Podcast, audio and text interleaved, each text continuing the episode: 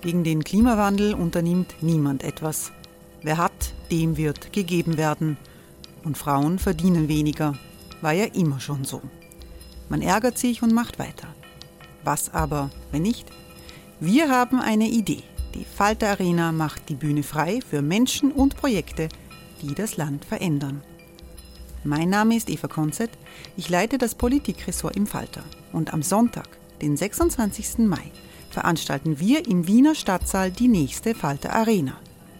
Mit dabei unter anderem der ehemalige Politiker und Neosänger Matthias Strolz, Theresa Imre von Markter, Sonja Jöchtel von Love Politics oder Kari Ochsner von Ochsner Wärmepumpen. Machen statt jammern. Wir schauen uns an, wie das funktionieren kann.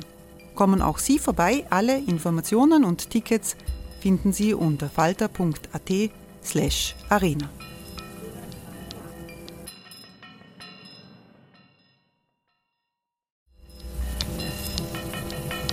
Falter-Podcasts werden durch Werbung unterstützt. Das hilft bei der Finanzierung unseres journalistischen Angebots. Die Erderhitzung ist kein Gefühl, aber mit vielen Gefühlen verbunden. Sorgen etwa oder Angst. Eine Veranstaltung gegen diese Ohnmacht ist Tipping Time, eine Klimakonferenz der Zivilgesellschaft. Von 9.5. bis 11.5. findet Tipping Time in Kooperation von Globe Art, Solektiv und Tangente St. Pölten statt und lädt ein zu Diskurs, Diskussionen und Workshops mit namhaften Vortragenden wie Nikolai Schulz und Friederike Otto. Weitere Informationen finden Sie auf www.tangentesanktpölten.at.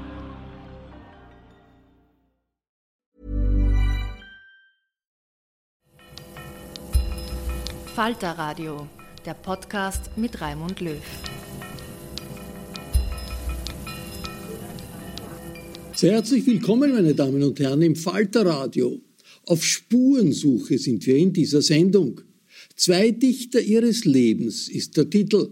Es geht um die Dichter H.C. Artmann und Wolfgang Bauer, zwei Größen der österreichischen Nachkriegsliteratur, denen eine Wiener Vorlesung im Gartenbaukino gewidmet war.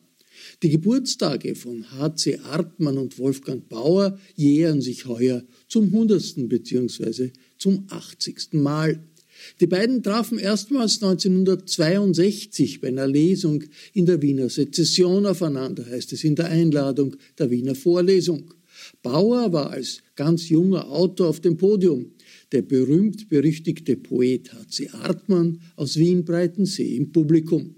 Verbindend ist nicht nur ihre langjährige Künstlerfreundschaft, sondern auch die Nachbarschaft ihrer hinterlassenen Manuskripte, Briefe und Dokumente.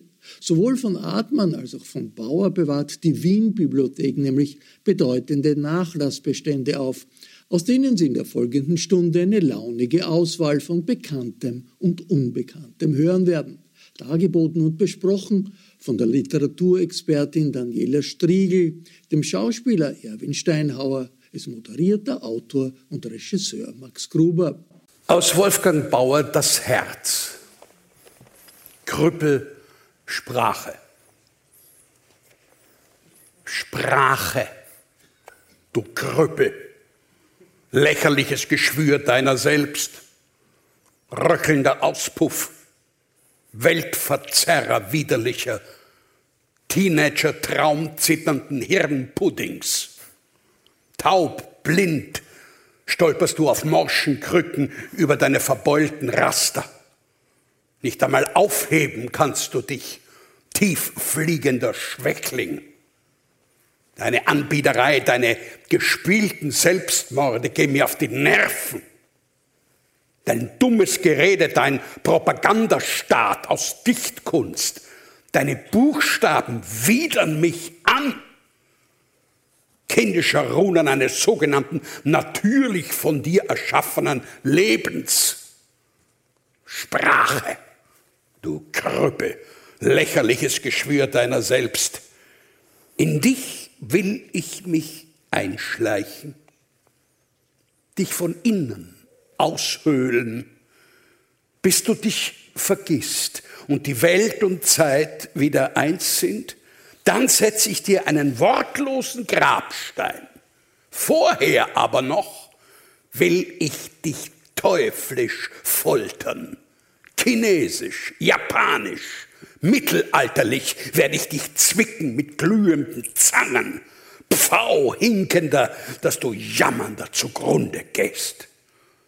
Kurz vor deinem schrecklichen Tode werde ich noch, ob du es willst oder nicht, dichten mit dir, dass du schreist.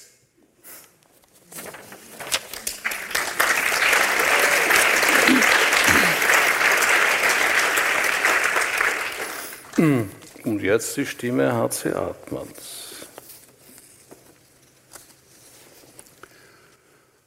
Als des Morgens Wangenröte Ilsebel aus Träumen schob, war das Alpha ihrer Worte?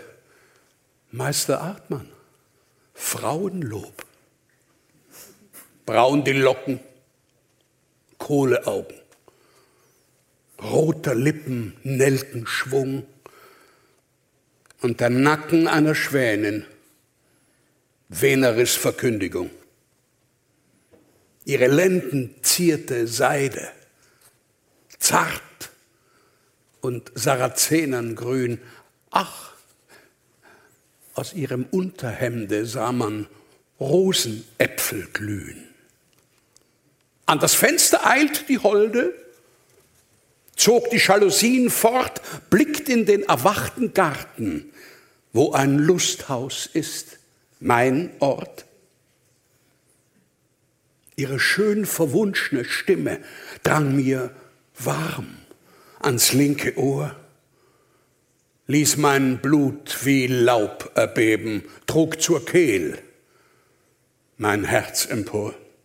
Und schon saß sie vor der Tinte, tauchte forsch die Feder drein, setzt auf weiße Blätter Zeilen, zierlich, negroid und fein.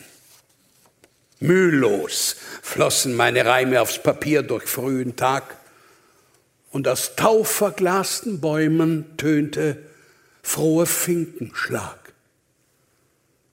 Bald drauf pfiff ich meiner Taube, hieß sie schweben zum Balkon in die Finger ihrer Hände, bracht sie meinen Liebeslohn. Wald es, Wotan, dass ich nimmer von der Dame scheiden muss. Gib mir ewig Tag und Nächte, um zu tauschen, Vers für Kuss. Dankeschön.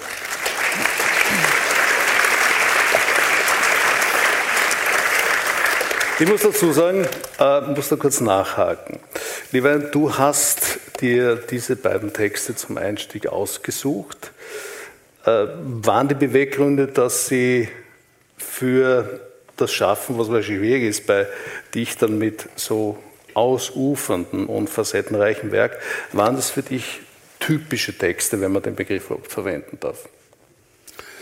Naja, das kommt darauf an, wie man zu den beiden Dichtern, wie lange einem die beiden Dichter begleitet haben. Mich hat der HC begleitet seit meinem siebenten Lebensjahr. Wann ist die Schwarze Tinten rausgekommen? 68. 58. 58, 58. Da war ich sieben. Ja. Und ich hatte gerade das Lesen in der Volksschule erlernt. Und mein Vater hat mir als siebenjähriges Kind die Schwarze Tinten zum Lesen gegeben.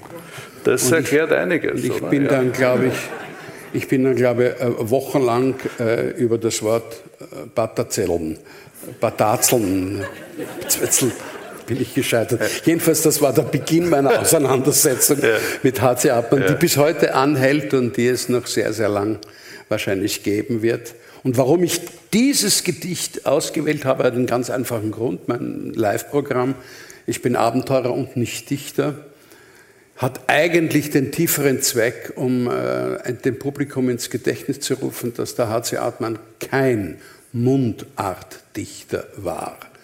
Er selbst sagte, 0,5 Prozent seines Schaffens äh, ist Dialekt, der Rest, der Rest ist Hochdeutsch. Und darum habe ich mir, also ist das für mich eines der schönsten Liebesgedichte, Das würde ich gerne meiner Dame so vortragen. Das gefällt mir sehr gut, auch persönlich. Ja, und das andere hat mit dem Wolfi Bauer wahnsinnig viel zu tun. Den Wolfi Bauer habe ich kennengelernt, ähm, persönlich kennengelernt, 1986, als Klaus Peimann das Burgtheater übernommen hat. Und äh, er hat äh, Wolfi Bauer mit einer Inszenierung seines eigenen Stücks Herr Faust spielt Roulette betraut. Und das waren die witzigsten äh, vier Wochen meines Lebens. Wir wussten alle nicht, was jetzt wirklich Regie ist. Jedenfalls haben wir uns sehr, sehr wohl gefühlt. Wir haben Menschenfleisch gegessen auf der Bühne, auch interessant, das macht man auch nicht jeden Tag. Und dann habe ich in späteren Jahren noch dieses wunderbare Stück Change gespielt im Volkstheater und da kam der Wolfi äh, zur Premiere und das war ein, ein wunderschöner Augenblick. Daher diese zwei Sachen.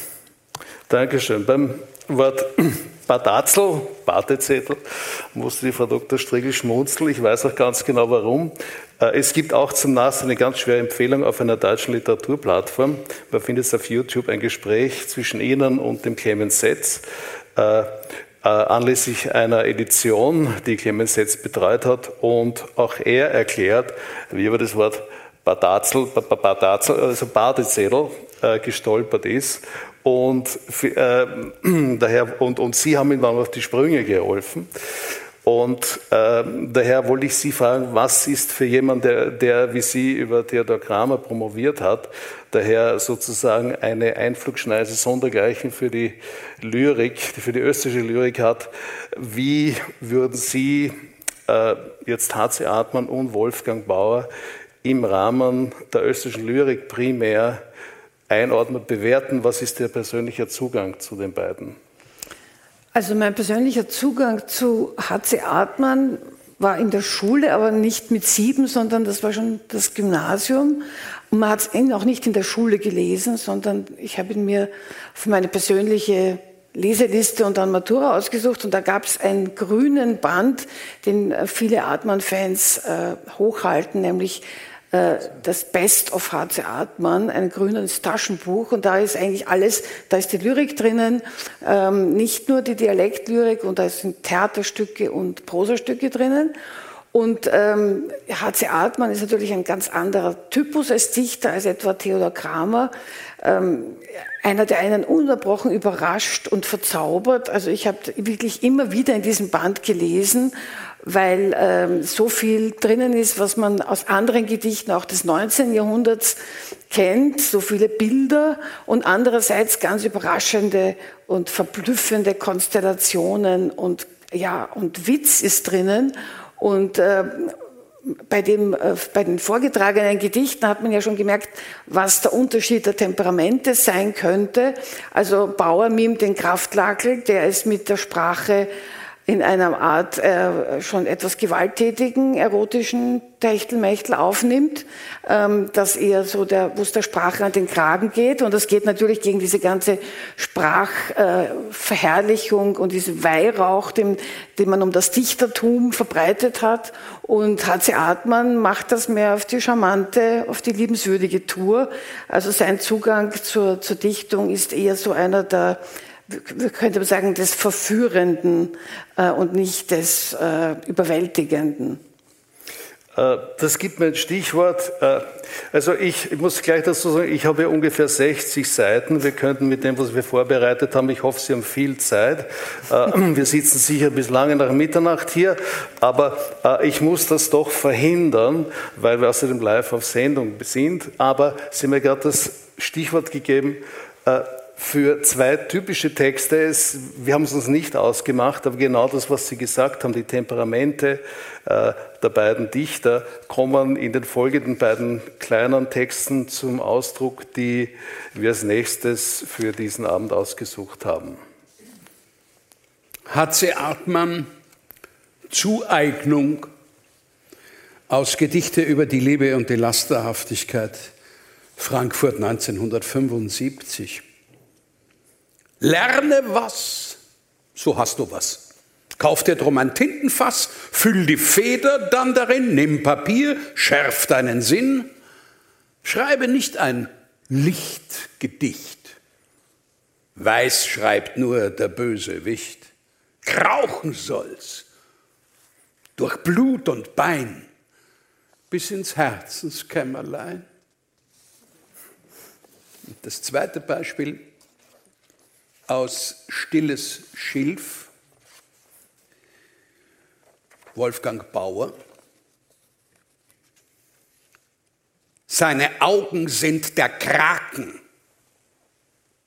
seine Ohren Stethoskope, sein Bleistift der rasende Atem Gottes, sein Körper ist von Geist gespeist.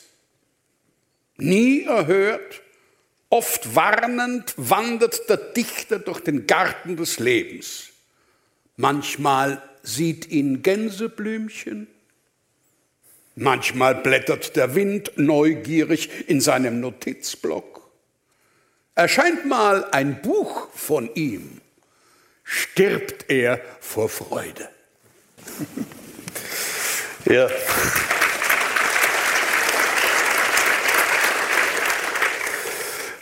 Nie erhört, oft warnend und erscheint ein Buch von ihm stirbt er vor Freude. Äh, da sind wir natürlich gleich bei dem Lebensentwurf des Dichters, der lauschend durch die Welt geht. Und wie Thomas Kling so schön gesagt hat, die Gedichte sind feurige Plädoyers für die Wahrnehmung der Welt, akustisch und optisch. Und ich glaube, das ist so wichtig, weil äh, Gedichte gehören gelesen, äh, Gedichte gehören gehört und vorgetragen und, und äh, dafür sind sie gemacht. Das ist auch vielleicht die Flüchtigkeit. Und darum ist es so, wir feiern heute zwei. Entschuldige, darf ich dir was sagen? Ja? Ich glaube, Gedichte gehören zyklisch gelesen, weil wir nicht in jeder Lebensphase die Gedichte so verstehen wie vielleicht in sieben, Jahr, sieben Jahre später, weil wir entwickeln uns weiter. Ja. Es gibt Gedichte, über die haben wir ich konnte vor 20 Jahren mit Bert Brechts Flüchtlingsgesprächen nichts anfangen, ja. Ziffler und Kalle. Jetzt verstehe ich sie. Aber bei der Lyrik mh. ist es so, wir müssen Gedichte immer wieder lesen nach einiger Zeit, ja. dann haben wir einen neuen Zugang. Zyklisches Lesen. Aber jemand, der schon wie du mit sieben Jahren die Schwarze Tinten gelesen hat, hat natürlich einen mächtigen Vorsprung gegenüber anderen, die nicht zu einer pädagogischen Intervention ausgesetzt wurden, die wir vielleicht heute aus kinderpsychologischer Sicht auch als fragwürdig empfinden mögen. Aber dir hat es ja sichtlich nicht geschadet. Mir hat sehr Daher, geholfen sage ich, wir, es ist eine Vorlesung, wir müssen ja sozusagen gewisse wissenschaftliche Empfehlungen abgeben. Daher sage ich bitte, äh, wenn Sie Kinder, Enkel im Alter von zarten sieben Jahren haben, geben Sie ihnen an die schwarze Tinten und äh, dann wird was Berühmtes aus Ihnen. Ist das, ist das ein Schlüssel, ist, darf ich das schlüssig so behaupten oder ist der Dichter nie erhört, stets warnend, jemand, der letztlich zur Schattenexistenz verurteilt ist? Manche Dichter tatsächlich. H.C. Artmann hat sich mit dem später dann so ungeliebten Band mit einer schwarzen Tinten aus dieser Schattenexistenz hinaus katapultiert. Und das, was Sie gesagt haben über Gedichte gehören gelesen und auch laut gelesen, trifft natürlich dafür zu, denn viele Rätsel, die bei der stillen Lektüre sich nicht erschließen, erschließen sich, wenn man ein Gedicht laut vorliest, noch dazu eines in einer solchen Transkription, wie es die Dialektgedichte von Artmann, äh, wie sie sich geben, nämlich eigentlich sehr spröd. Äh, und das ist überhaupt das Interessante bei Gedichten, die äh, Geheimnisse für uns enthalten, dass sich diese Sprödigkeit mag sein, tatsächlich je nach, nach Gefühlszustand auflöst, wenn wir sie uns mehrmals zu Gemüte führen oder eben auch laut vorsagen. Also je hermetischer, je unzugänglicher ein Gedicht scheint, desto eher würde ich raten, ähm, das laut zu lesen, auch wenn man keinen äh, befugten Interpreten bei der Hand hat, einfach für sich selbst laut zu lesen. Von manchen Dichtern im Artmannschen Sinn gibt es ja nichts zu lesen, weil Artmann hat ja im poetischen Akt äh, gesagt, man kann Dichter sein, ohne ein einziges Wort geschrieben oder gesprochen zu haben. Und manche Menschen waren für ihn von einer poetischen Aura umgeben, dass sie eine dichterische Existenz sind, ohne je verpflichtet zu sein, auch nur eine Zeile zu Papier zu bringen. Das sind natürlich automatisch Dichter, die keiner hört. Aber äh, der H.C. Artmann hat dann die Selbstbeschreibung des Dichters in so wunderbare Worte gegossen, was es bedeutet, Dichter zu sein. Und das gilt sicher im gleichen Maße für den H.C. Artmann wie für den Wolfgang Bauer. Und er hat es betitelt, und das muss ich jetzt besonders erwähnen, es ist aus dem Buch Ich bin Abenteurer und nicht Dichter, Gespräch mit H.C. Artmann, aufgezeichnet von Kurt Hoffmann, ein wunderbares Buch im Amalthea Verlag, eine unschätzbar wertvolle Quelle, aus der wir uns heute schamlosest bedienen und daher auf diesem Weg innigst bedanken bei Kurt Hoffmann für dieses so äh, sensibel geführten Gespräch. Es ist ein bezauberndes Buch. Bitte, wenn Sie es nicht besitzen, mache ich jetzt Schleichwerbung. Ich empfehle es schwerstens. Ich, ich merke, ich falle jetzt ein bisschen in die Ranitzky-Rolle. Das soll ich mir sofort wieder abgewöhnen. Bitte, Erwin, stell mich ab und trag das vor. Du brauchst nur auf die Uhr schauen, dann weißt du genau, was geschlagen Ja, ja, ich bin ja schon ganz nervös. Ja. H.C. Artmann, äh, über H.C. Artmann als Dichter.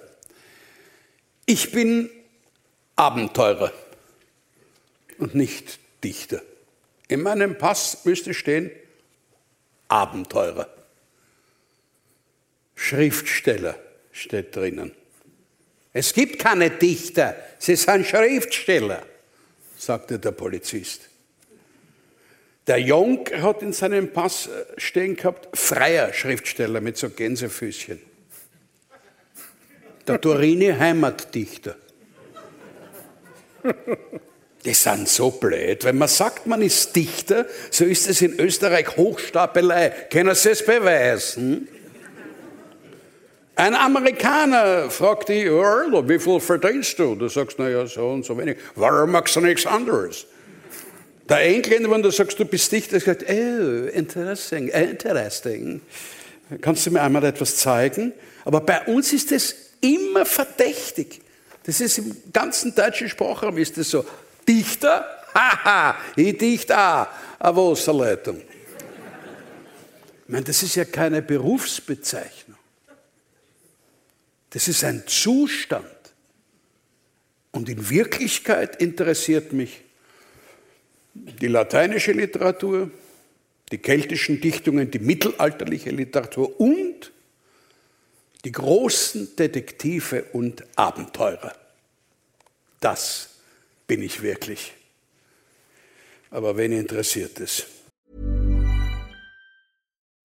Since 2013, Bombas has donated over 100 million socks, underwear, and t-shirts to those facing homelessness.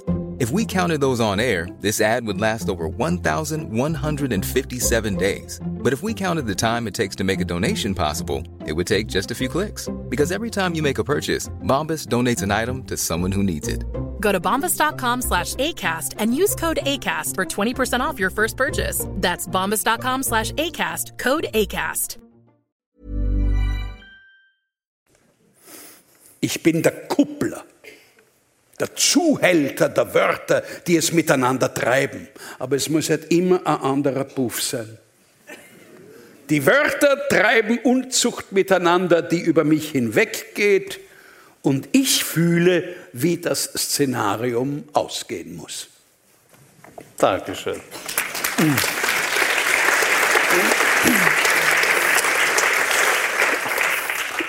Dieses unzüchtige Treiben der Wörter äh, steht sicher als Metapher für, für das Essentielle an Atmans Umgang mit Sprache.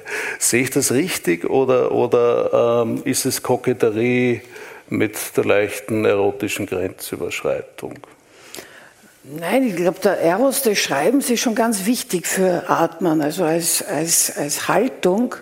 Und das hat mit dem poetischen Akt zu tun. Also eigentlich ist das ja eine sehr romantische Vorstellung, nicht? Also wir, wir nehmen Atman als Avantgardisten wahr, aber Atman hat vieles vertreten, was etwa ganz quer zu der 68er Bewegung steht, nämlich diese wirklich buchstäblich La Polar Haltung. Also, dass man etwas macht, ohne, vor allem ohne damit einen kommerziellen Nutzen zu verbinden. Das ist heute geradezu revolutionär.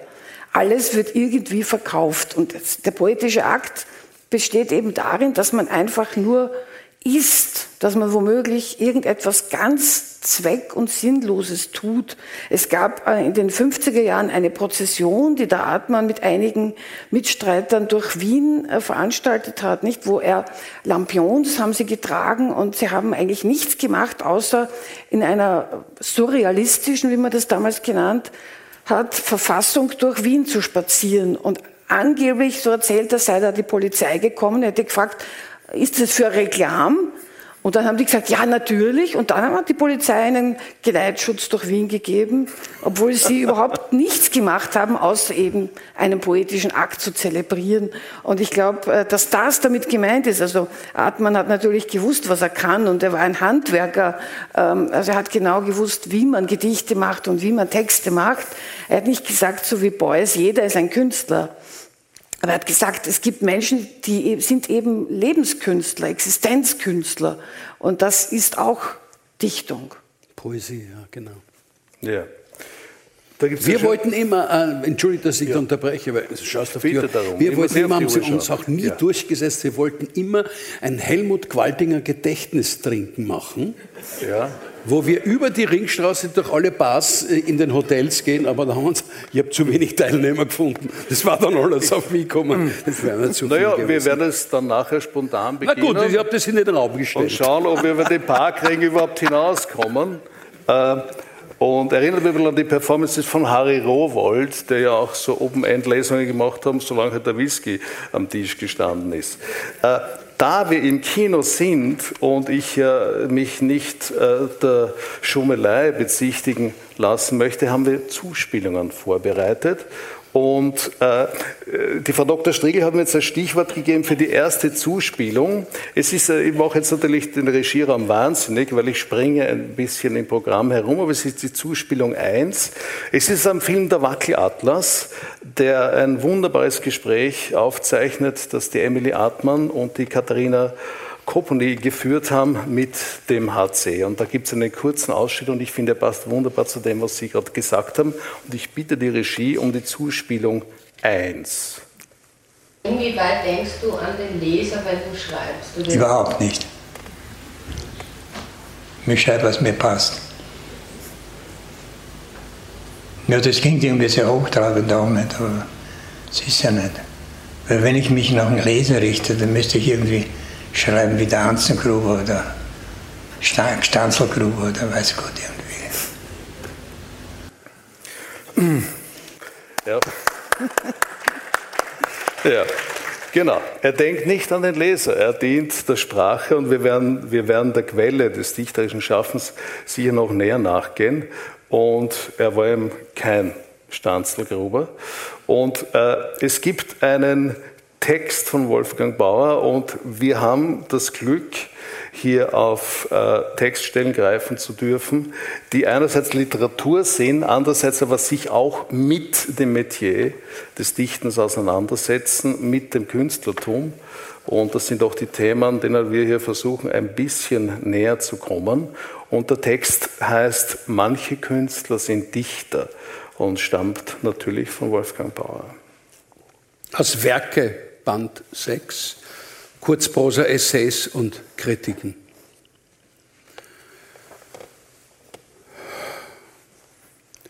Man setzt sich hin und wartet.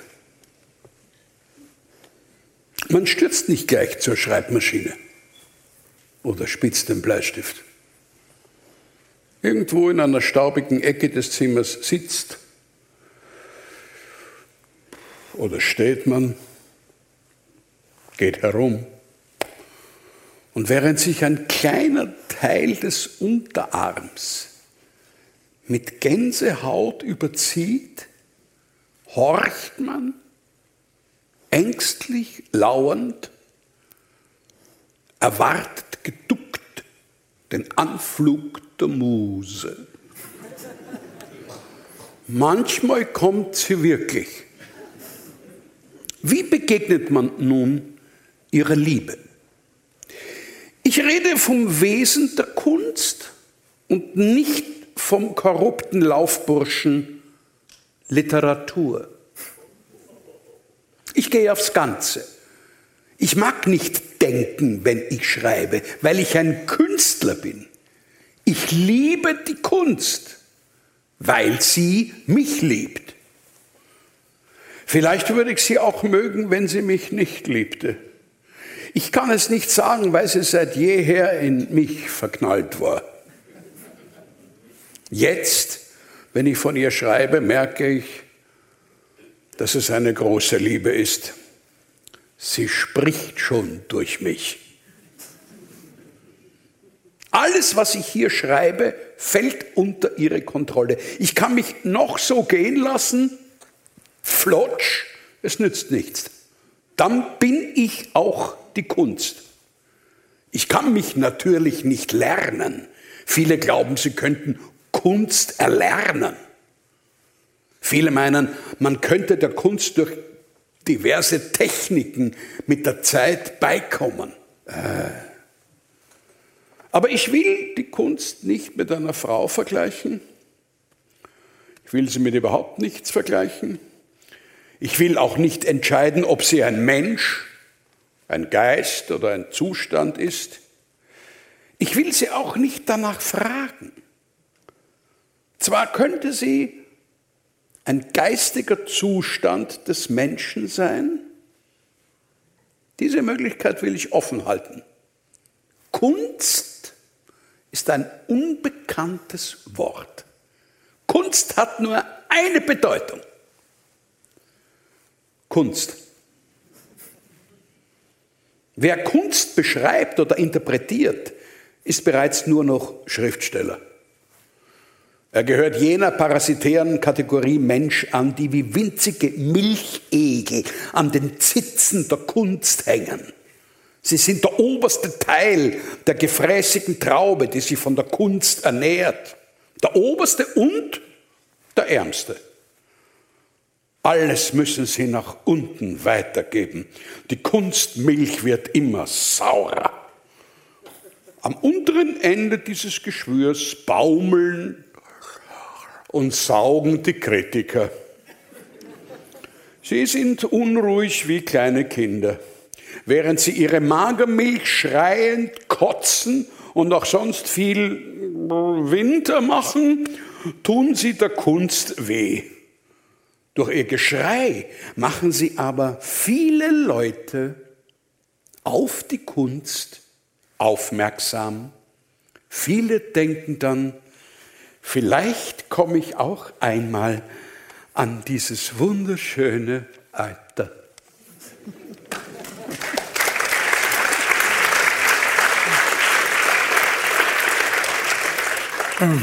Frau Dr. Striegel, jemand, der den Literaturbetrieb nicht nur so gut kennt wie Sie, sondern ihn auch natürlich auch maßgeblich mitgestaltet und beide Seiten kennt, nämlich die der Kritikerin als auch die der Autorin, der Schriftstellerin, die der Kritik ausgesetzt ist. Was empfinden Sie äh, angesichts dieses äh, sichtlich aus tiefster Seele geschriebenen Textes von Wolfgang Bauer? Naja, der Wolfgang Bauer hat sich eigentlich über die Kritik persönlich nicht zu beklagen gehabt. Die haben ja sehr schnell herausgefunden, was er kann. Ähm, prinzipiell äh, ist das ein uralter Vorwurf, also seit Goethes Zeiten, dass die Kritiker eben partizipieren, schmarotzen. Also hier nur noch das verdünnte Produkt äh, zu genießen bekommen. Ähm, die, es ist natürlich verständlich, äh, es ist auch ein uralter Vorwurf, dass die Kritiker das selbst nicht produzieren können, was sie an anderen kritisieren.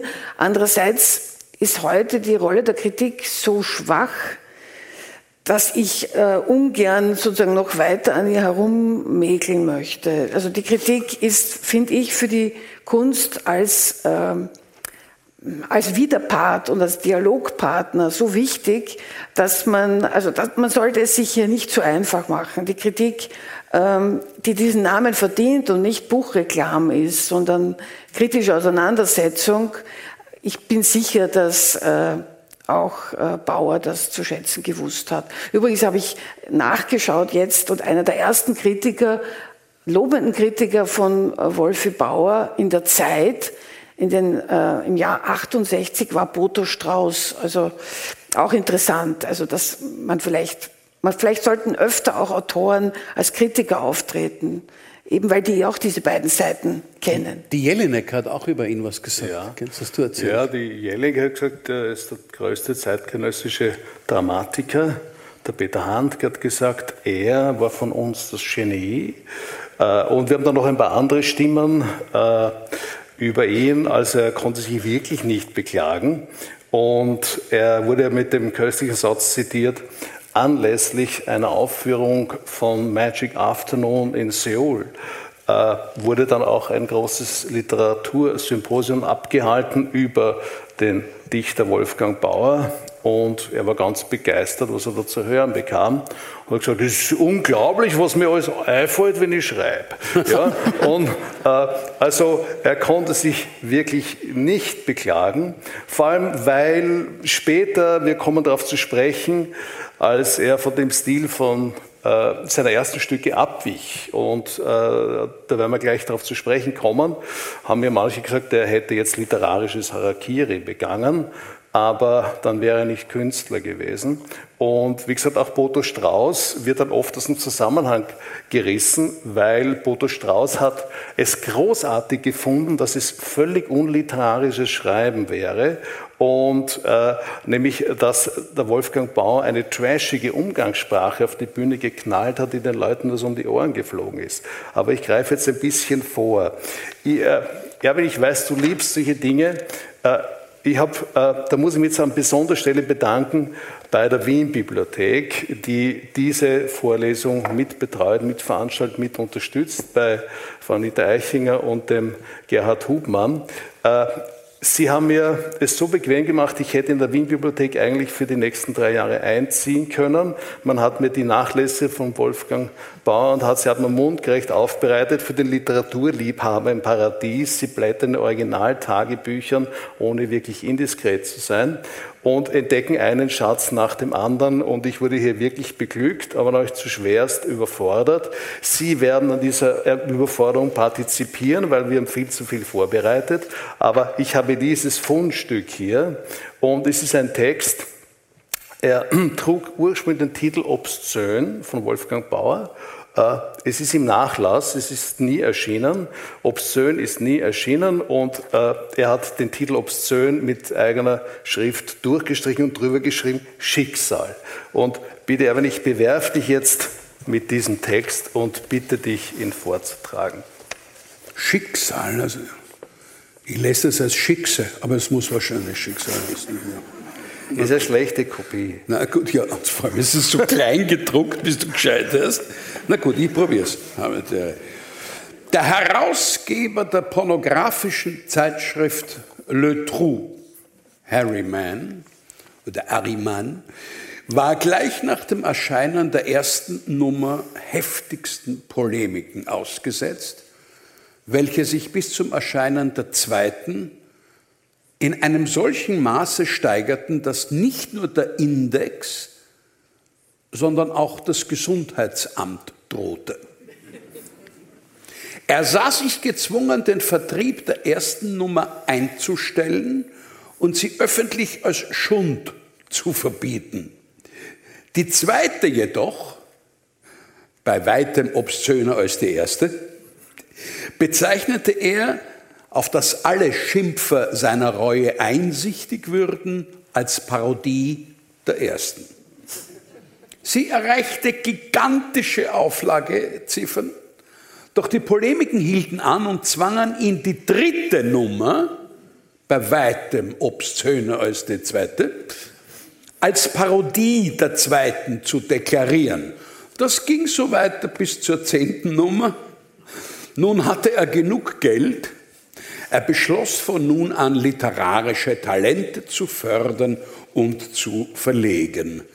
Doch diejenigen, welche bis dato gegen ihn polemisiert, polemisiert hatten, drohten mit der Anzeige, wenn er die letzte Nummer nicht abermals verböte und drauf parodierte. So blieb ihm leider nichts anderes übrig, als weiter zu pornografieren und den Durst seiner Feinde zu stillen. Sehr hübsch.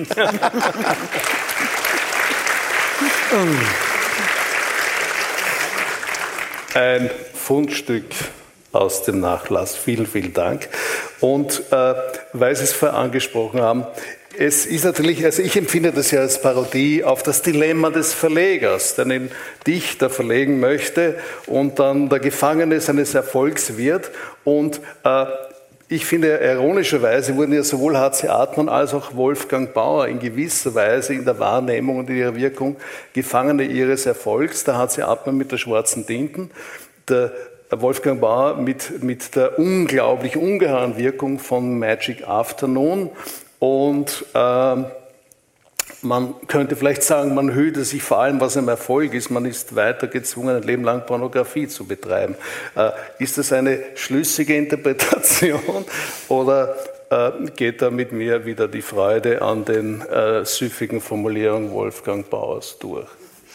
Naja, also äh, er hat ja nicht unbedingt, äh, er ist ja nicht unbedingt beim Pornografischen geblieben, aber bei der drastischen Sprache schon, mit der er Furore gemacht hat und diese Drastik auf der Bühne. Ähm, es ist schon interessant, wenn man das heute sieht, kann man das nicht mehr wirklich nachvollziehen. Also die, der Skandal, der damals ausgelöst wurde. Ähm, er hat ein Milieu auf die Bühne gebracht, ein Künstlermilieu, ein, ein Bohemmilieu, ähm, wo sich in Wirklichkeit äh, der Bürger eh schon längst gedacht hat, dass es da so zugeht. Aber das dann eben auf der Bühne zu sehen und sozusagen realistisch, also pseudorealistisch, weil es ist natürlich sehr wohl künstlerisch gestaltet, äh, das, das zu sehen und sozusagen eine, eine, ein Guckloch in diese Welt zu bekommen, das hat, äh, das hat die Leute eben sehr empört. Also das auch der, ein anderer Einsatz des Dialekts als etwa bei H.C. Artmann, also eben den Dialekt verwendet, äh, um diese Drastik noch zu verstärken und eben auch dann sozusagen Fachbegriffe aus der sexuellen Sprache des Dialekts verwendet. Und bei H.C. Artmann ist es mit dem Erfolg schon so gewesen, also wir haben jetzt schon von dem poetischen Akt gesprochen. Da war natürlich, eigentlich hat er damit gegen seine eigene Proklamation verstoßen, nicht? Weil äh, so erfolgreich wie, sein, wie, wie seine äh, schwarzen Tinten war, äh, hätte er eigentlich nichts produzieren dürfen. Und außerdem hat er sich innerhalb der Wiener Gruppe damit äh, nicht gerade beliebt gemacht. Denn ein Avantgardist, der plötzlich ein Volksliebling, ein, äh, ein äh, ja, also ein wirklich ein, ein Kultautor wird, äh, der wird ja seiner Rolle auch nicht gerade, bleibt auch seiner Rolle auch nicht gerade treu. Also das, das war ihm selbst unheimlich und er hat eigentlich lange gebraucht, um sich davon zu emanzipieren. Finden Sie eigentlich einen Grund dafür, warum der Wolfi Bauer eigentlich so selten äh, zu finden ist als, als Autor auf, auf den Bühnen? Ich glaube in Deutschland ja noch weniger. Ich habe mir darüber schon, äh, ich habe mich darüber schon mit den Kopf zerbrochen. Ich weiß es nicht wirklich. Vielleicht hat es was damit zu tun, dass einfach diese Aufregung heute nicht mehr, also man sieht ich glaube, es geht ja nicht nur in diesen Stücken um dieses Milieu. Es werden ja auch, also es, es gibt ja einen Lieblingsausdruck, der auch in den Stücken vorkommt, nämlich der Rollenverlust. Und es geht ja darum, dass man die Rolle, die einem zugedacht wurde, nicht mehr spielen kann, dass man sich in dieser Rolle nicht mehr zurechtfindet. Also das geht ja eigentlich über die, das Milieu hinaus. Das ist ja sozusagen eine allgemein menschliche, eine allgemein menschliche gesellschaftliche Frage. Aber die scheint verdeckt zu sein von diesem was damals eben die Aufregung verursacht hat. Und wahrscheinlich müsste man das heute anders inszenieren. Also man kann mit, mit, also ein Skandal wird das nicht mehr verursachen, nicht? Also man müsste es anders machen und vielleicht. Äh, Bernhard geht sich ja auch nicht mehr für einen Skandal aus. Genau, aber man kann es hm. trotzdem spielen, weil ja, man ja, eben das andere heraus. Also man müsste etwas, was uns heute angeht, in der Inszenierung herauskitzeln, glaube ich. Es ist irgendwie skandalös. Kleiner Hinweis für Regisseure, bitte aufgepasst. Ja. Bitte es, ist es ist irgendwie skandalös, dass es keine Skandale mehr gibt, wenn ich das so Hast du Lust auf zusammenfassen einen? darf. Äh, Zirk dir aus. Was ist? Mach einen Skandal. Du, wir sind im Kino, wo es früher Modeschauen gab. Also, Ja, da bin ich noch- der schöne Edi. Also, Entschuldige, denn bitte mich erinnern, heißt ja, äh, nein, nein, also so, so, so einfach kriegst du mich nicht.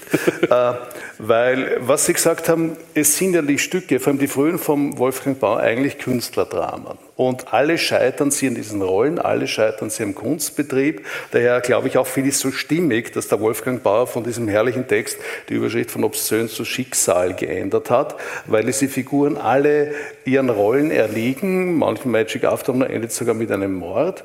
Und was den Erfolg betrifft, ähm, der dem HC Artmann ja sehr verbundene André Hell hat gesagt, äh, genau das Gleiche, nicht? Also wie der Artmann plötzlich diesen Riesenerfolg hatte, kam das in der Wiener Gruppe gar nicht so an, weil der Lyrik hatte in der alten Schmiede zu sitzen vor sechs anderen Lyrikern, die sinnend nicken und äh, das ist das Dichterleben, nie, nie erhört und so weiter. Und da kommt dann daher und hat diesen Riesenerfolg. Und dieses Buch war monatelang auf der Bestsellerliste Nummer zwei. Äh, monatelang. Was war damals Nummer eins? Das würde mich interessieren. Ja, Simmel? Das weiß ich nicht. Nein. Dr. Chivago.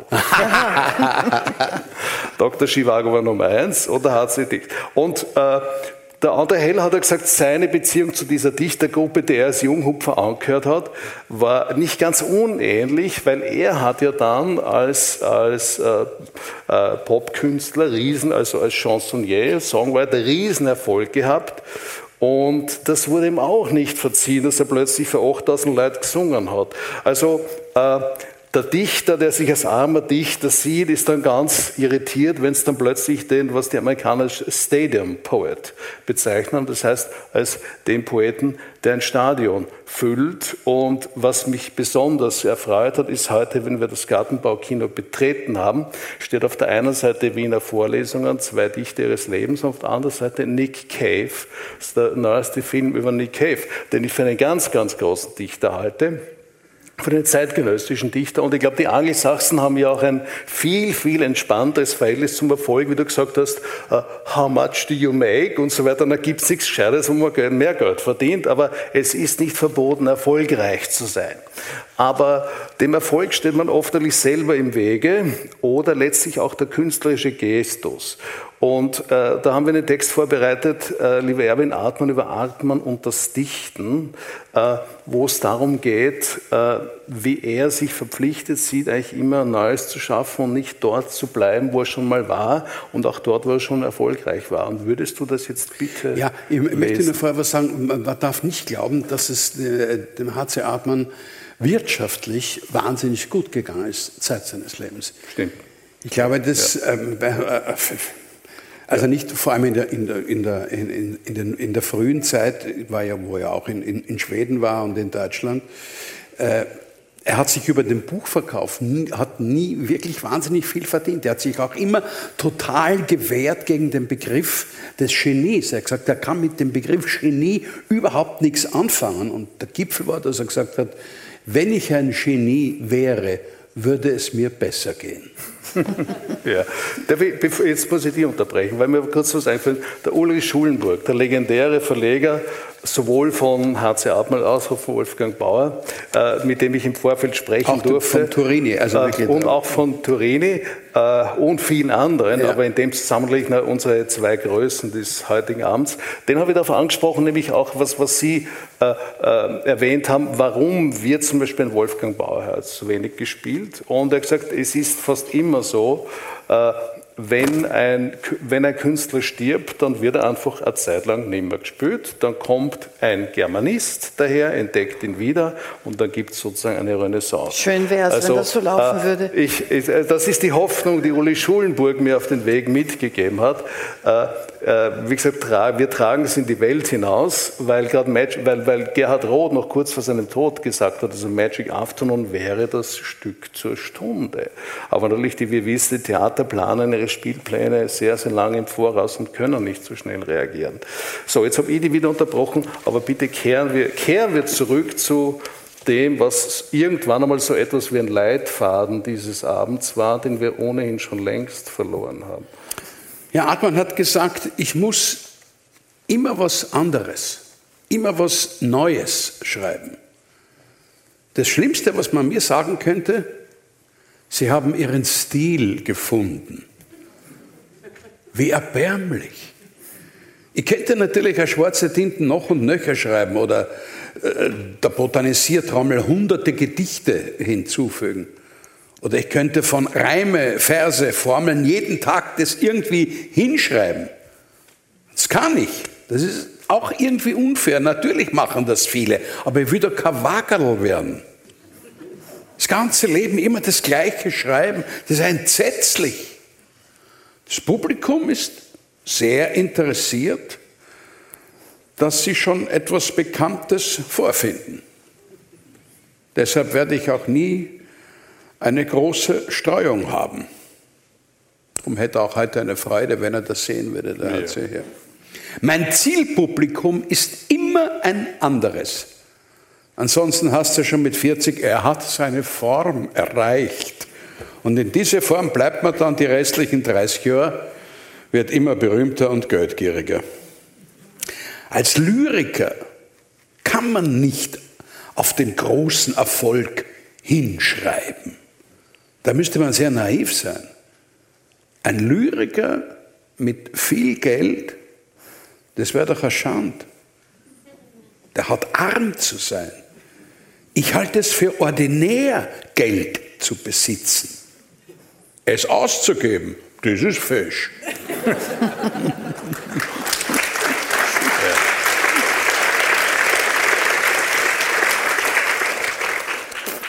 Und jetzt darf ich die Regie um die Filmzuspielung 2 bitten. Das ist der Wolfgang Bauer aus dem Film, das muss ich kurz sagen, Alles reine Erfindung vom Harry Friedl und äh, Hermann Pesekas. Das waren wunderbare Filme. Sie fallen heute in der Abteilung Videokunst, was einerseits mit dem künstlerischen Anspruch der Gestalter schon damals zusammenhängt, andererseits auch interessanter Aspekt, damit es sehr frühes Videomaterial ist und das entsprechend leidet und sich lange nicht so gut erhält wie alte Filmaufnahmen. Und äh, daher bitte ich bitte die Videozuspielung 2 uns zu gönnen. Und ich habe mir gedacht, das Leben des Autos ist so. Du schreibst und du hast keinen Erfolg. Nicht? Und das ist auch vielfach so.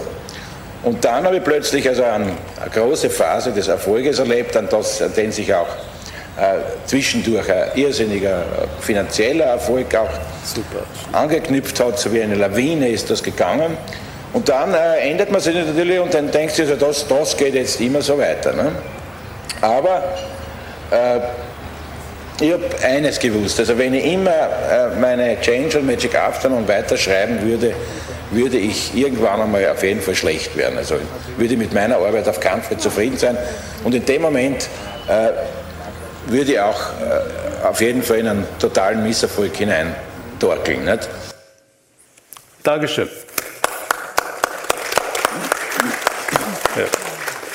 Und er ist ja dann auch irgendwie in den Misserfolg hineingetorkelt, weil natürlich an den Erfolg der ersten Stücke konnte der Wolfgang Bauer in der Form nicht mehr anknüpfen. Das hat eigentlich alles überstrahlt und um den Erfolg von Magic Afternoon zu umreißen.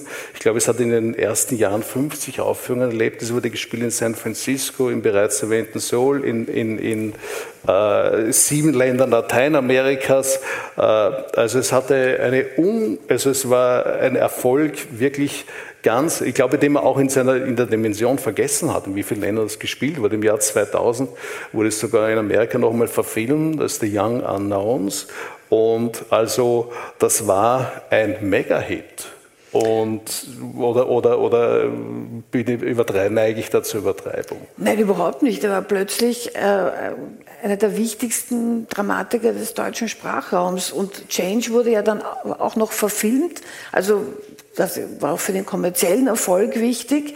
Äh, interessant finde ich es auch. Seeböck. Genau, mit, mit Seeböck. Äh, für die, für die, also der Vergleich dieser beiden Haltungen sagt eben, dass sie kein Also dass sie nicht dieses, äh, dieses Erfolgsmodell weiterführen wollten. Also sowas gibt es natürlich auch, ähm, ist auch respektabel, aber äh, es ist viel reizvoller, dass man das Gefühl hat, ein Dichter setzt alles nochmal auf eine Karte und probiert etwas ganz Neues aus. Und mir ist vorhin äh, mit, dem, mit der schönen Pointe, also Geld ausgeben, das ist fesch, eingefallen, dass äh, Wieland Schmid, der eigentlich ein äh, ein, ein, Kunsthistoriker war, aber befreundet mit all, diesen, ähm, mit all diesen Akteuren der Zeit, dass der mal erzählt hat, dass äh. Artmann, als er ganz arm war, also vor der schwarzen Tinte und kein Mensch ihn gekannt hat, aufgetreten ist wie ein König im Exil, also mit einer ungeheuren Würde diese Armut zelebriert hat. Gut gekleidet. Äh, immer, immer fesch angezogen und vor allem andere Dichter haben sich irgendwie, haben sich was ausgeborgt und dann hat man das Gefühl gehabt, man macht ihnen einen Gefallen.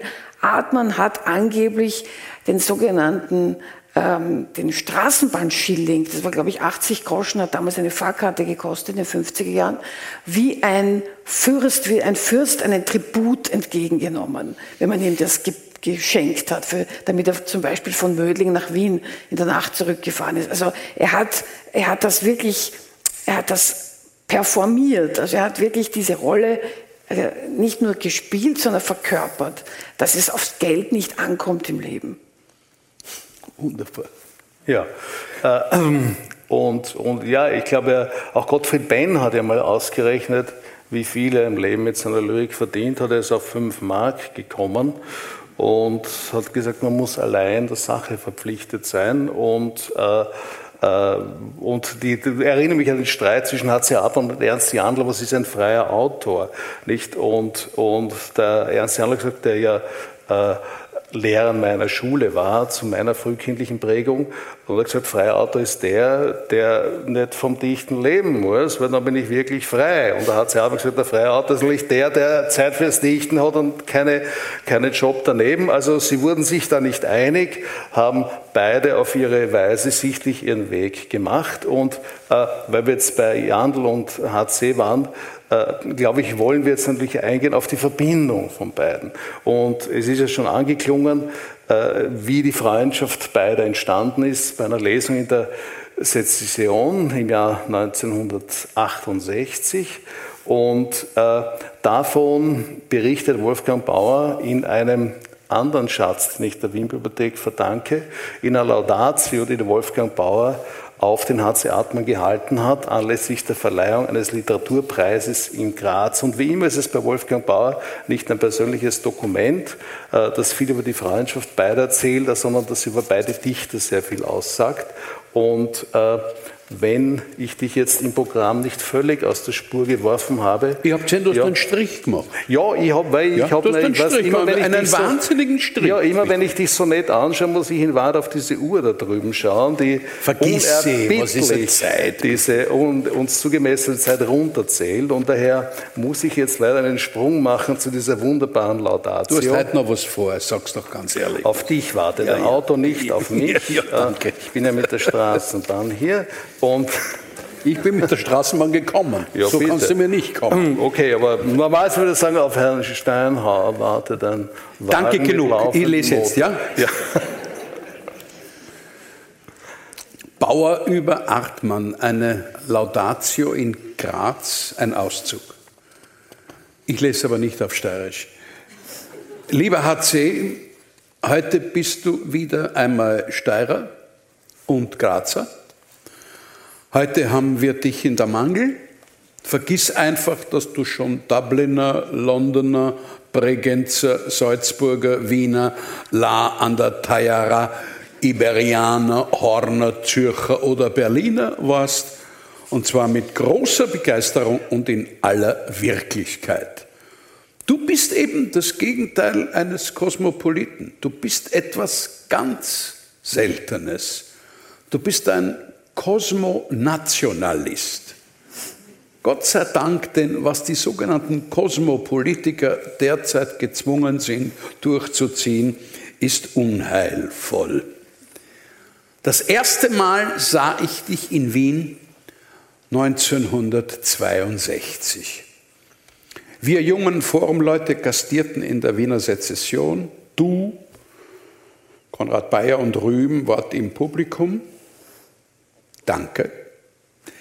Wir wagten es nicht, euch anzusprechen, aber wir beobachteten heimlich euer hektisches, offensichtlich durch uns ausgelöstes Gespräch. Was ihr geredet habt, haben wir nicht verstanden, doch immerhin, vielleicht umso direkter, schlug eure Aufgeregtheit in unsere ein. Und irgendwann fühlten wir uns plötzlich zugehörig zum Clan, zur Loge der Dichter. Immer hast du dich zu den Jungen gesetzt und oft warst du jünger als die Jungen. Wir haben dich um dieses Zauberkunststück sehr beneidet und heute sehe ich erst, was für ein Kunststück das war. Du warst nie ein Anpasser. Du wurdest stets gebeten, dazu zu passen. Offensichtlich wurdest du in Breitensee schon als Wunsch geboren. So etwas wie du musste einmal passieren. Vielleicht zur Erhaltung der Literatur oder zugunsten eines Symbols, das überall gesehen wird. Wer weiß. Eine Ballade François Villons, die du, HC, so fein übertragen hast, endet mit der traurigen Schlussfolgerung, dass Villon zwar alles auf der Welt kenne, nur sich selbst. Ich kenne alles, nur mich tue ich nicht kennen. Sich selbst nicht gekannt hat. Ich vermute, dass er mit sich selbst seine Dichtung meint er weiß nicht, woher das alles durch ihn entsteht. Ich weiß nicht, ob du es von dir weißt, hat sie, aber ich glaube, du willst es gar nicht wissen.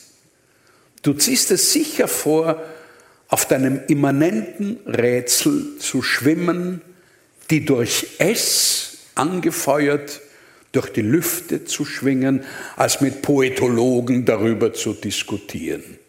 Du sagst sicher nur weiter und meinst es ernst. Wie überhaupt dein Ernst erst dir überhaupt alles ermöglicht. Er ist es, der dich so sympathisch macht und deine Kunst so stark. Wolfi Bauer über HC. Danke.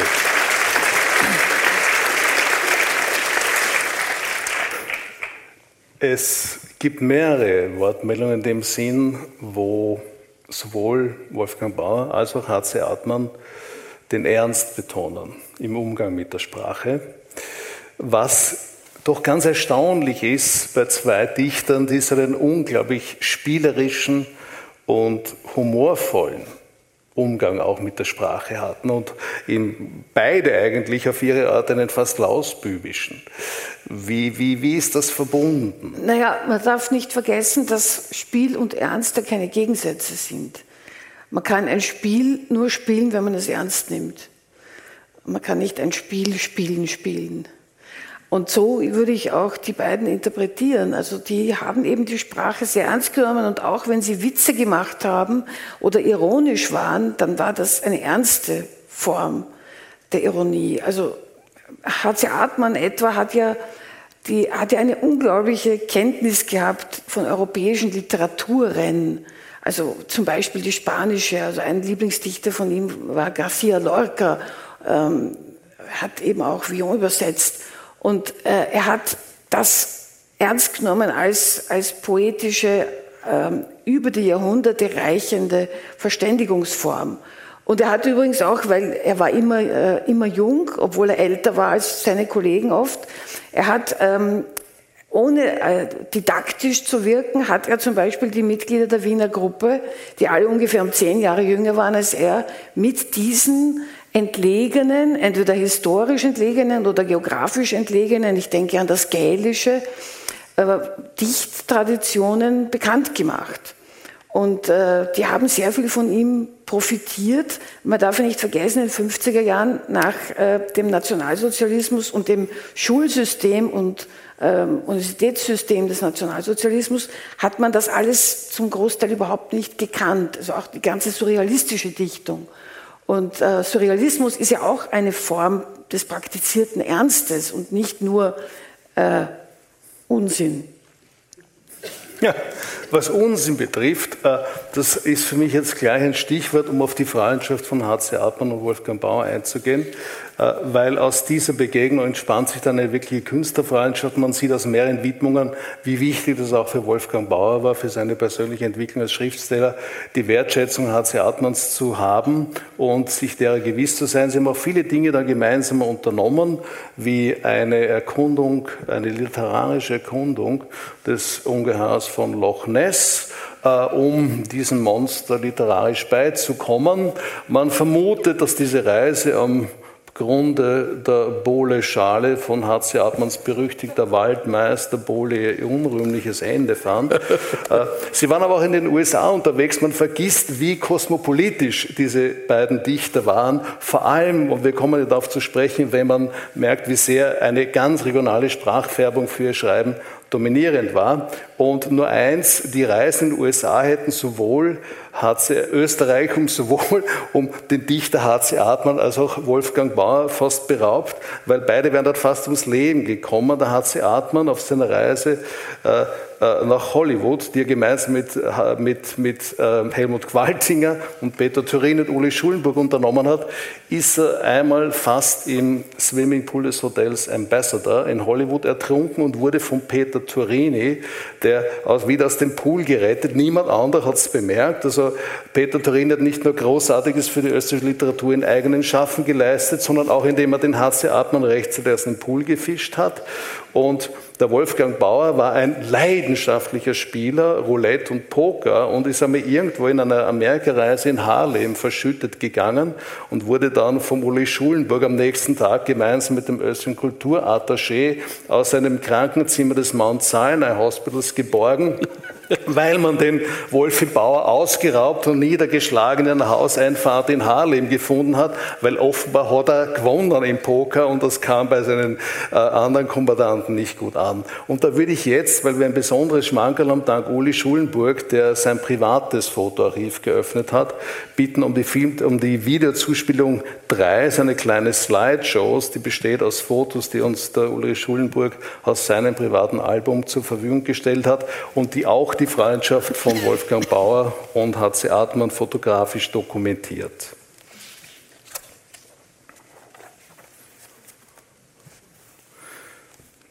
Das sind die beiden einander zugetan. Wolfgang Bauer am Strand von Malibu. Jetzt wissen Sie, warum im Kino die billigen Sätze vor, Sitze vorne sind. HC Artmann bei Verleihung des großen österreichischen Literaturpreises wieder in Malibu. Ich lasse mal die mit den Bildern allein. Ein bisschen Musik hätte dazu gehört, aber bitte. Stimmt, ja. Ist das nicht ein herrliches Foto? Ich wüsste, ich wüsste so gern, wo diese wien ist. Sarko gefällt mir sehr gut. Ja. Typische Geste. Ja. Weil das waren die Zeiten, da wurden die Schriftsteller noch in Wirtshausstuben bei Zigarettenrauch und Alkohol sozialisiert und nicht in Germanistikseminaren. Oder sehen Sie das anders, Frau Dr. Striegel? Es waren irgendwie rauere Zeiten. Ja, und das war auch ganz normal. Beide haben sich einfach mit einem Glas Rotwein zur Lesung gesetzt und äh, gelesen und währenddessen mindestens ein Glas geleert. ein Glas ist gut. Ja. ja, während der Lesung also. Du, aber hast du den Peter Turini nicht erreicht? Er hätte wahnsinnige Geschichten über diese äh, Reise äh, äh, gewusst. Ich habe natürlich überlegt, den Peter Turini äh, und auch den André Heller einzuladen, aber dann hätten wir hier eine Ringvorlesung machen müssen. Na, kleine Zuspielung hast du machen können. Äh, ja, waren leider beide auf Reisen. Auch der Peter Rosa hätte uns Gesellschaft leisten ja. wollen, aber der ist auf Lesereise und daher äh, musst du leider mit mir Vorlieb nehmen Nein, und mit geräuschlosen Fotos.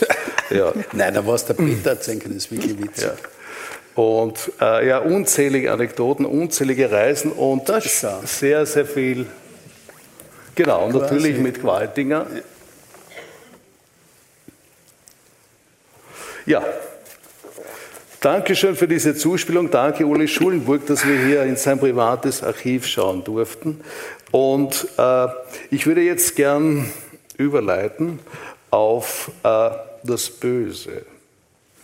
Weil, das ist ein gescheiter Sprung. Ja, das ist ein mächtiger Sprung, weil wir waren ja, wir haben Villon zitiert und äh, die schwarze Tinte, wir kommen darauf zu sprechen. Jetzt wird's böse, sind wurde, die kleinen Mädels sind schon im Bett, jetzt ja, kann man über sowas äh, sprechen. Ja. Äh, der Dichter muss auch böse sein und äh, man vergisst bei der schwarzen Tinten, es gibt in diesem Buch, kann ich auch nur empfehlen, gibt es ja nach wie vor einen wunderbaren Essay von Friedrich Polakowitsch, der eine wichtige Rolle in der äh, Wiener Literaturszene gespielt hat, sowohl für Jandl als auch für Artmann und der mein Zeichenlehrer war am BRG 4.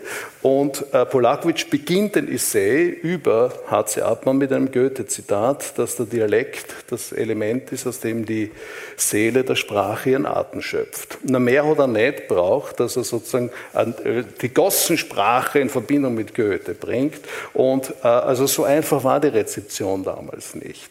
Und so geschmeidig war das nicht. Und aber natürlich dann beim Villon zeigt sich, wie stimmig das war, das wienerische Idiom zu verwenden. Aber der H.C. Abmann war immer nur ein Dichter aus Wien, aber nie ein wienerischer Dichter wie ein Weinheber oder ähnliche. Und äh, er hat ja dann, was das Böse betrifft, sehr nachgesetzt und daher würde ich jetzt bitten, diesen kleinen Giftpfeil abzuschießen, der sich Carrasco oder Schenker Ja, nein, das, ich möchte nur vorher sagen, das hat mit dem Herrn Mieter von Doderer zu tun, der damals eine Kulturseite im Wiener Kurier betreut hat. Und der Heimito wollte ähm, den Leuten der Wiener Gruppe damals ähm, eine Literaturseite im Kurier äh, großzügig zur Verfügung stellen. Der Chefredakteur hat die Druckfahnen zu Gesicht bekommen, dem ist alles abgefallen. Und der hat natürlich sofort äh, äh, und entsetzt sein Angebot zurückgezogen weil das so unmöglich war abzudrucken. Der Dodra hat dann daraufhin als Protest die Redaktion, die Redaktion der Literaturseite niedergelegt.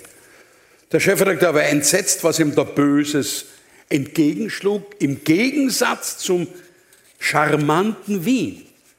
Hat sie gesagt, böse sein war für uns Ehrensache. Morgen kommt der Schornsteinfeger und da wird er den Arsch putzen. Da nützt dir kein Etc. und kein Mordioho, der führt dich aufs Klo und bemächtigt sich deines Höschens und genießt deines Röschens. Denn was so ein richtiger Schornsteinfeger ist, ist ein Hans und Kanz. Wenn Carrasco der Schänder aus dem tiefen, finsteren Walde tritt, dann scheißen sie allesamt in die Hosen und die Damen spüren zarte Zucker im After. Und die Herren glauben, sie müssen speiben vor Zorn, denn dem Carrasco ist keiner gewachsen. Oder besser gesagt, ein solcher gewachsen, dass es seinesgleichen nimmer wird haben zwischen Tampico und Santa Fe. Und abschließend hat er gesagt, wer unter Menschenfressern erzogen, dem schmeckt keine Zuspeis, es sei denn, sie hat Hand und Fuß.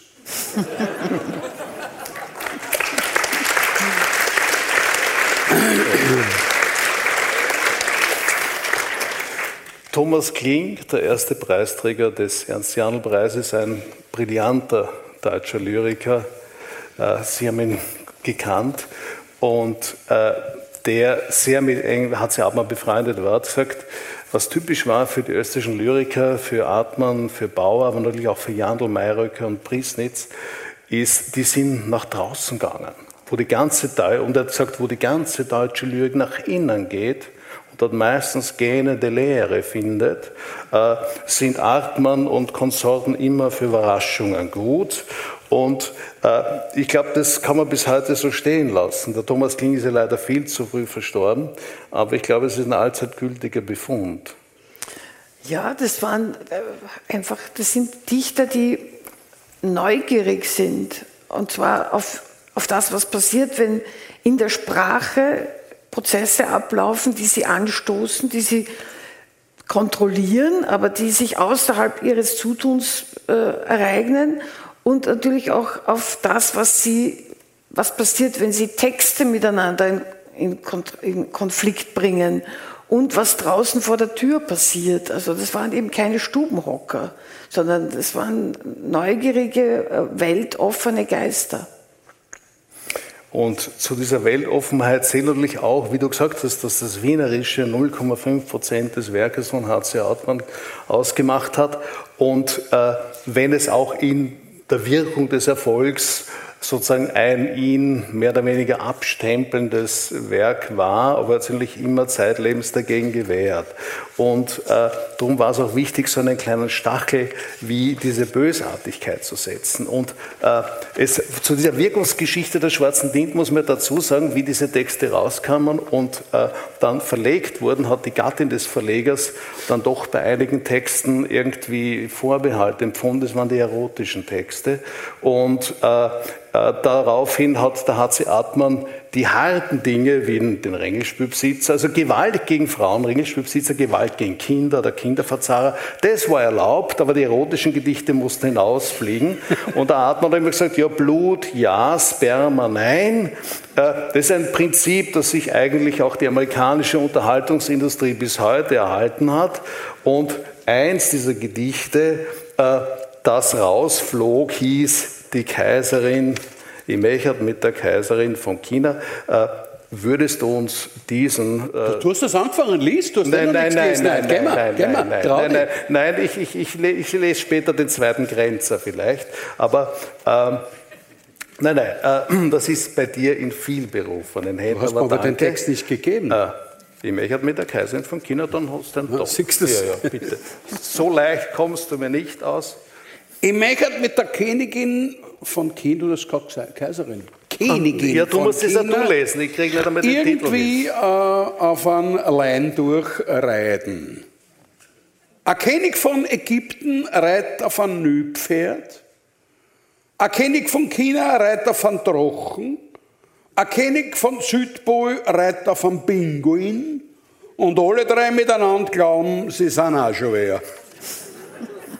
Ich aber möchte mit der Königin von Südpol und mit der Königin von China und mit der Königin von Unter- und Oberägypten ohne Tamtam ganz bescheiden auf einen einzigen Lein durchreiten.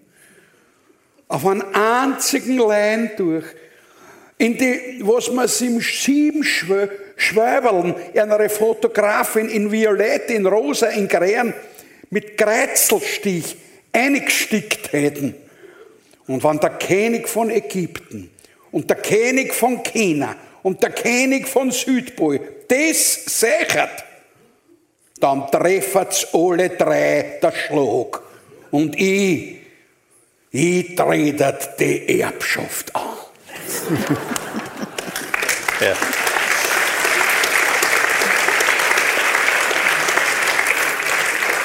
Hat damals nicht entsprochen. Er wurde der Entartmann oder der Unartmann genannt. Der Wolfi Bauer war ohnehin immer der böse Bube. Aber ich sehe mich gezwungen, äh, einen Abschluss zu finden, weil zu einem Ende kann man bei diesen beiden Dichtern nicht kommen. Äh, man kann eigentlich, weil es ist eine Vorlesung. Teil 1 äh, der Vorlesung. Teil 1 der Vorlesung. Teil 2 nach der wir Pause. Sie bleiben sitzen, mit, wir machen die Türen zu. Ja, wir müssen mit dem Magister Löcker dann sprechen. Wir werden das in eine Ringveranstaltung, glaube ich, äh, überführen müssen. Das war jetzt quasi der Vorspann. Wir haben noch viel mehr im Petto. Lieber Herr Dr. Striegel, ich muss einen Abschluss finden, aber trotzdem würde ich eher zum Schluss einen Satz von Ihnen haben zu, zur Einordnung, nämlich als typisch österreichische Dichter und dessen, was von Ihnen bleibt. Naja, wir haben schon vom Spiel gesprochen. Das Spiel ist natürlich wichtig, das Spiel mit der Sprache, das Spiel mit Rollen, der Witz, der beide auszeichnet und ja, auch das Radikale, das man auf den ersten Blick nicht als radikal erkennt. Also die Dialektgedichte sind ein gutes Beispiel. Man hatte auch das missverstanden. Spät, zuerst war es eine große Aufregung und dann hat man gesagt, na, das ist eh lieb und er soll doch so weitermachen. Äh, aber es sind alles Texte, die man, die entweder ähm, in der Drastik vieles zunächst verschütten, was man erst dann entdecken muss, oder eben in einer in einer Form, die, die so geschmeidig und, und witzig daherkommt. Also, es sind Texte, die man mehrfach lesen oder hören muss, um das ganze Potenzial zu erkennen. Und es sind beides Dichter, die sich auch selbst nicht ernst nehmen. Ich glaube, das ist auch wichtig. Nicht so ernst, also natürlich ernst als Dichter, aber nicht so ernst, dass sie ähm, äh, von, der, von, der, von der Kanzel herab dichten. Also äh, das, ist, das macht sie bis heute auch frisch und lebendig für mich. Ich glaube, dass, wenn ich das noch sagen darf, das große Problem ist, dass ein Teil des Publikums das Werk immer mit dem Dichter verwechselt. Sie glauben, wenn einer ein bäses Gedicht schreibt, dann ist er bäs. Ein bisschen Schauspielern geht es auch so. Ich, ich habe einmal in einem Mörder gespielt und habe damals eine Kollegin erwürgt und nächsten Tag hat eine Dame zu mir gesagt, so bäs wie sie, das kann man nicht nur spülen.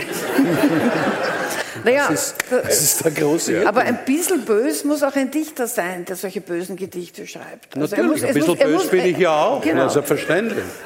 Also, sein, was nehmen wir mit? Ich muss zum Abschluss kommen. was nehmen wir mit? Äh, seien Sie auf nette Art böse. Und vor allem greifen Sie zu Bauer, greifen Sie zu Artmann.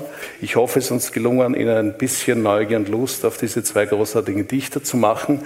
Dank eurer Hilfe und natürlich bedanke ich mich ganz, ganz herzlich für euer Kommen. Und lasst euch nichts gefallen, wie der Osten. Dankeschön.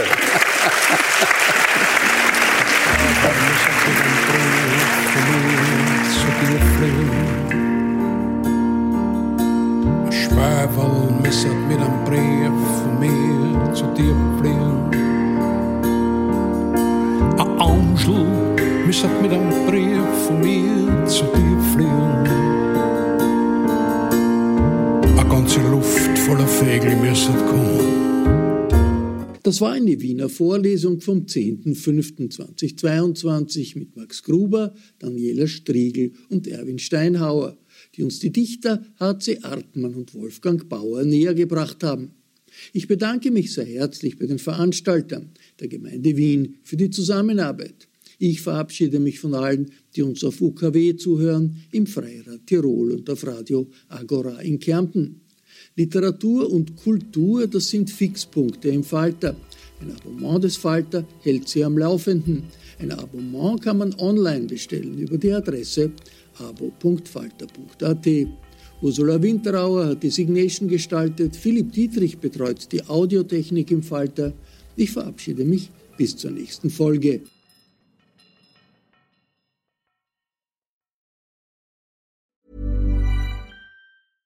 Imagine the softest sheets you've ever felt. Now imagine them getting even softer over time. That's what you'll feel with Bowl and Branch's organic cotton sheets. In a recent customer survey, 96% replied that Bowl and Branch sheets get softer with every wash. Start getting your best night's sleep in these sheets that get softer and softer for years to come. Try their sheets with a 30-night guarantee. Plus, get 15% off your first order at bowlandbranch.com. Code BUTTERY. Exclusions apply. See site for details.